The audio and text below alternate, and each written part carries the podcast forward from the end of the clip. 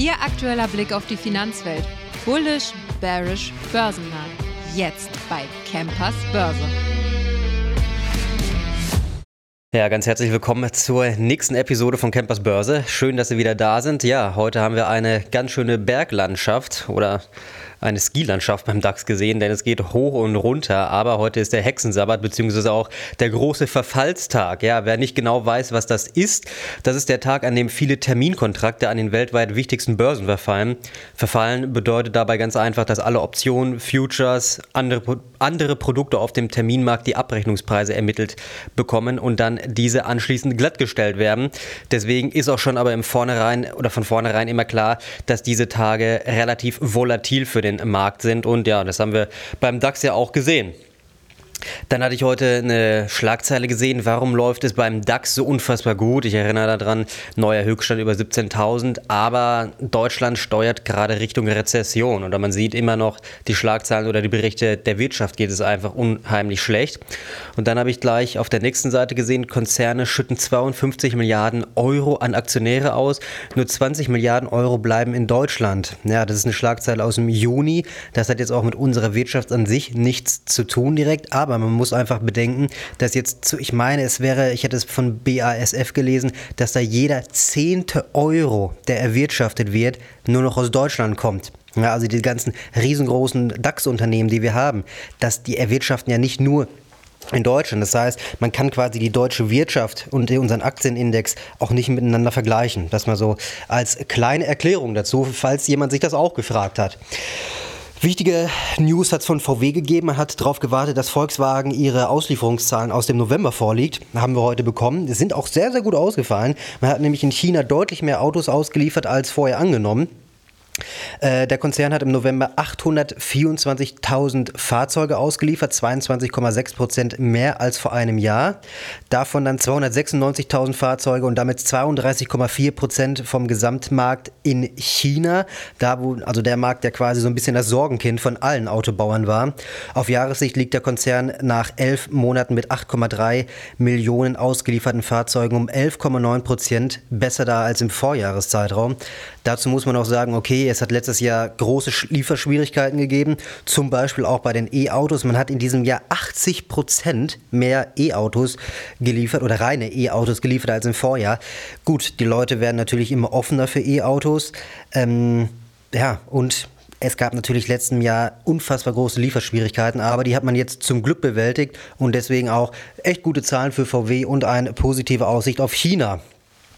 Goldman Sachs hatte sich nochmal zur EZB bzw. zur Federal Reserve auch geäußert, zur Zinspolitik. Man muss äh, vorneweg sagen, Chef Jerome Powell hat sich diesmal nicht ganz so konservativ für die Zukunft gegeben, wie er sonst immer ist.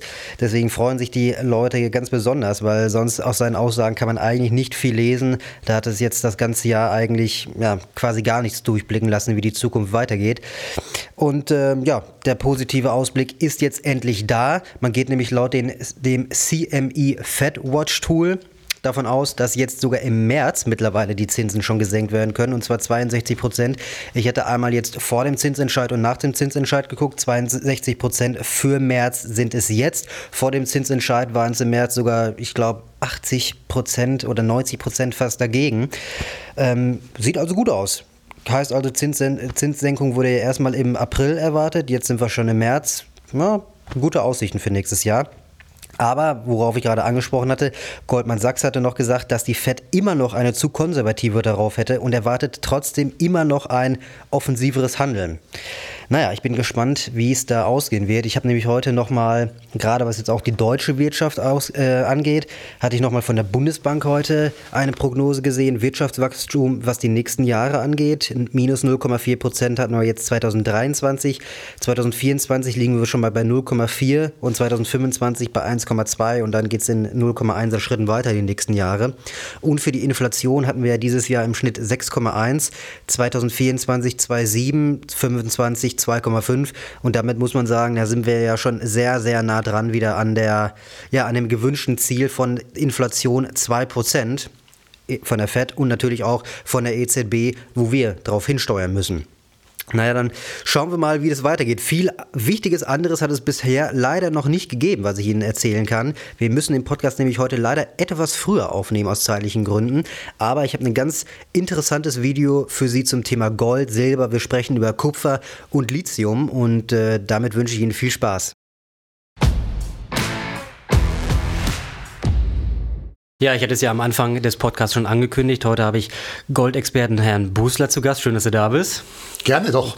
Ja, ich hatte mir deine Sendung von gestern angeschaut und auch den Artikel von gestern gelesen. Eigentlich sieht es ja ganz gut aus beim Goldpreis. Wir sind endlich wieder über der 2000 Dollar Marke.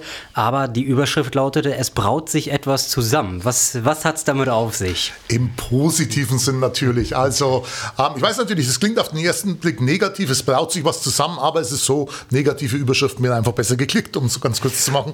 Gut, gut. Nicht schlecht, dann habe ich nichts gesagt. Ähm, es ist tatsächlich so, ich glaube schon, dass wir eine sehr, sehr gute Gemengelage für den Goldpreis haben. Einerseits ist in den USA jetzt ähm, ja im Prinzip nicht aktenkundig, aber es ist zumindest so, dass die US-Notenbank erstmals wirklich deutlich gesagt hat, dass man mit Zinssenkungen im kommenden Jahr rechnen darf. Man geht jetzt von drei Zinssenkungen, die erste im März aus. Das ist natürlich sehr gut für den Goldpreis, weil eben dann die Realzinsen fallen werden. Auf der anderen Seite ist es auch gut, weil das Ganze wahrscheinlich den US-Dollar weiter schwächen wird und natürlich auch, und das sieht man glaube ich auch vom Anleihemarkt, eine große Zinswende ansteht.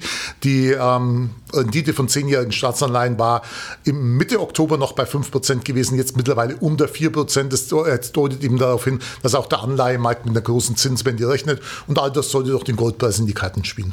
Läuft es denn, also dein Spezialgebiet, sage ich mal, oder wofür du bekannt bist, ist natürlich Gold. Aber was machen denn die anderen Märkte? Ich sage mal, Silber, Kupfer, gehen die da quasi mit oder ist Gold da so ein bisschen, ja, fährt eine andere Schiene? Also ich sage mal, im Edelmetallbereich ist Gold tatsächlich der Vorreiter. Der Silberpreis hinkt noch deutlich hinterher. Also wir sind im Prinzip bei Gold auf Allzeithochniveau. Gut, wir waren jetzt intraday mal bei 2140 gewesen gewesen. Aber wir sind jetzt im Prinzip auf Kurs wieder erneut Allzeithoch. Wenn wir uns überlegen, der Silberpreis 25 Dollar, 24 Dollar, das ist noch deutlich unter dem Allzeithoch bei 50 Dollar, das wir 2011 gesehen haben.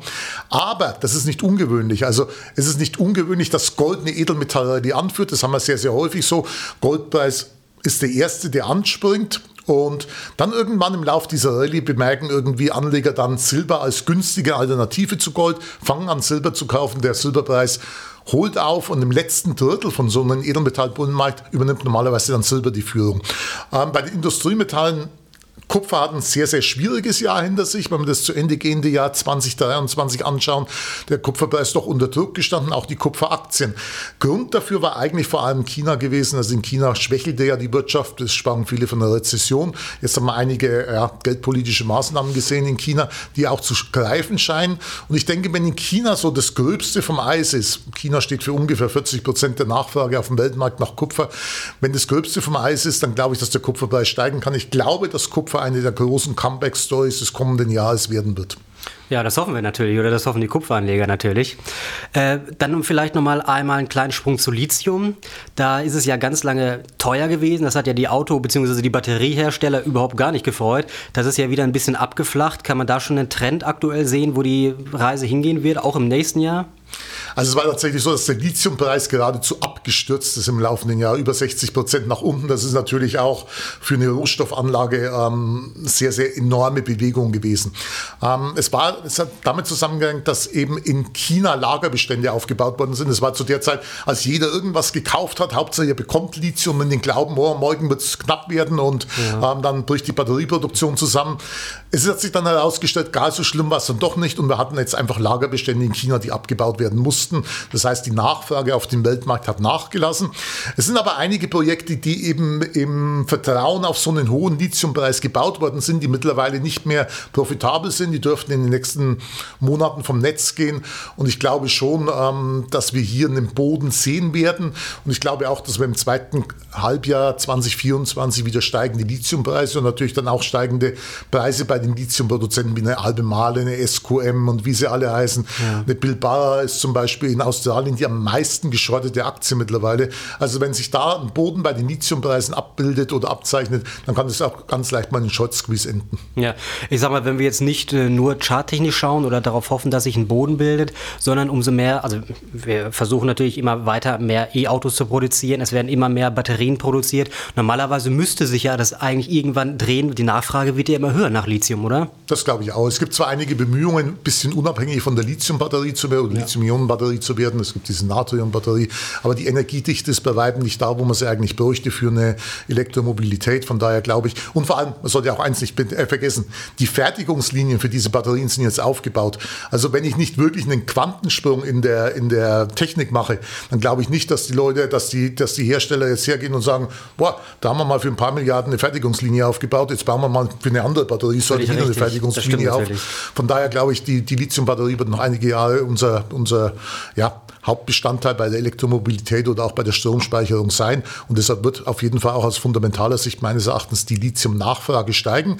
Und das andere Problem ist auch, die Analysten, die sich ja zuhauf negativ zum Lithiummarkt zu Wort gemeldet haben, es gibt, glaube ich, keinen Analysten, der irgendwas auf sich hält, der nicht irgendwas Negatives zu Lithium gesagt hat.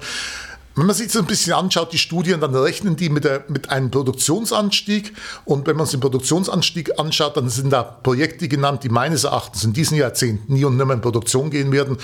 Chada ist dann zum Beispiel so ein Projekt in Serbien, äh, riesiges Projekt in Serbien, Entschuldigung, ist ein riesiges Projekt, aber ist am Widerstand der Bevölkerung letzten Endes auch an der Politik dann gescheitert.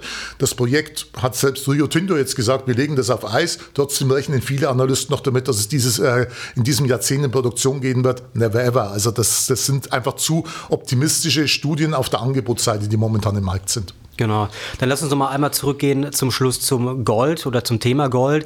Gold sagt man ja normalerweise oder der für den normalen Laien, der jetzt nicht natürlich so in dem Thema drin ist wie du, Gold ist eine Krisenwährung oder in Gold geht man rein, wenn die Börse fällt. Ist das mittlerweile immer noch so? Ich sag mal um Corona rum, als es da diesen mega Absturz gegeben hat, da ging es ja auch in Gold rein, richtig? Ich glaube, Corona war so eine kleine Sondersituation gewesen, weil es irgendwie so eine Cash-Situation gewesen ist. Jeder wollte plötzlich Bargeld haben und es hat dann auch ein bisschen so, viele mussten verkaufen um jeden Preis. Ähm, dieses Gerücht, dass das ähm, Gold eine Krisenwährung ist, hält sich. Aber wenn man sich so mal ein bisschen überlegt, Hohe Zinsen belasten einerseits den Aktienmarkt, andererseits auch den Goldpreis. Niedrige Zinsen sind begünstigen den Aktienmarkt, begünstigen auch den Goldpreis. Und wir haben in der Geschichte, wenn man sich das Ganze anschaut, oft genug gesehen, dass Aktienmarkt und Gold Hand in Hand steigen. Ähm, wie jetzt zum Beispiel. Wie jetzt zum ja. Beispiel, ja. Und ähm, das werden wir auch öfters noch sehen. Ich denke, man sollte jeden Markt für sich beachten, äh, betrachten und diese Korrelationen, die funktionieren meistens, bis sie dann eines Tages nicht mehr funktionieren und jeder dasteht und fragt sich, oh, warum jetzt eigentlich? Ist übrigens genau das Gleiche. Der US-Dollar ist eigentlich der Gegenspieler vom Gold. Wir haben aber oft genug gesehen, dass US-Dollar und Goldpreis Hand in Hand steigen können. Also ich bin ein bisschen vorsichtig mit diesen Korrelationen. Es ist keine klassische Krisenwährung. Es ist eher so eine, ja, so eine Versicherung, die man ganz gerne im Depot hat, zumindest in physischer Form. Und ich meine, Minenaktien sind alles andere, aber nicht, nicht krisensicher. Von daher ähm, bin ich ehrlich gesagt nicht so, dass ich sage, ich schaue auf den Aktienmarkt, wenn ich den Goldpreis analysiere. Wenn ich den Goldpreis analysiere, schaue ich auf Gold. Genau, richtig. Dann lass uns zum Schluss noch einmal darauf eingehen, vielleicht auf alle Edelmetalle einen kleinen Überblick. Meine Frage am Anfang, äh, am Ende, was ist deine Prognose für 2024? Gut, wir haben jetzt, oder du hast uns gerade schon mal einen kleinen Ausblick zu Lithium gegeben. Die Nachfrage wird irgendwann steigen, okay. Aber was würdest du sagen, das ist das Pferd, da setze ich 2024 im Edelmetallbereich drauf?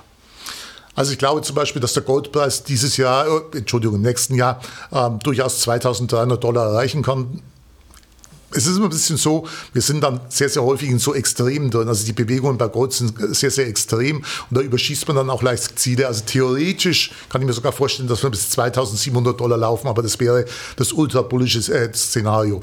Bei Silber wäre man ganz froh, wenn wir mal die 30 Dollar aus dem Markt nehmen könnten und dann irgendwo uns mal für 32 bis 34 Dollar einpendeln können. Ich denke, das wäre schon ein ganz, ganz großer Erfolg.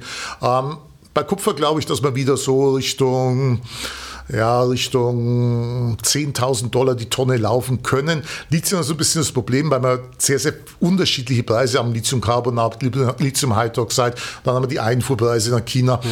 Also ich glaube insgesamt, dass wir eine Stabilisierung des Marktes sehen und dass wir dann auch so einen Preisumschwung sehen. Aber da möchte ich mich tatsächlich noch nicht festlegen, weil diese Bewegungen so extrem gewesen sind im Lithiumbereich, dass ich sagen muss, da bin ich ein bisschen vorsichtig mit, mit irgendwelchen Preisprognosen. Ja, dann äh, würde ich sagen, danke für die Zusammenfassung und da du dich nicht festlegen kannst, dann musst musst du ja Anfang 2024, wenn es Neuigkeiten gibt, musst du ja wiederkommen. Und dann würde ich, dann ich sagen, dann sprechen wir nochmal. Bin ich dabei, auf jeden Fall. Super. Dann bedanke ich mich, dass du da warst. Vielen Dank für die Zusammenfassung. Und äh, liebe Zuhörer, bei Ihnen bedanke ich mich fürs Zuhören natürlich. Wir sehen uns am, wir hören uns am Montag wieder. Bis dahin, machen Sie es gut.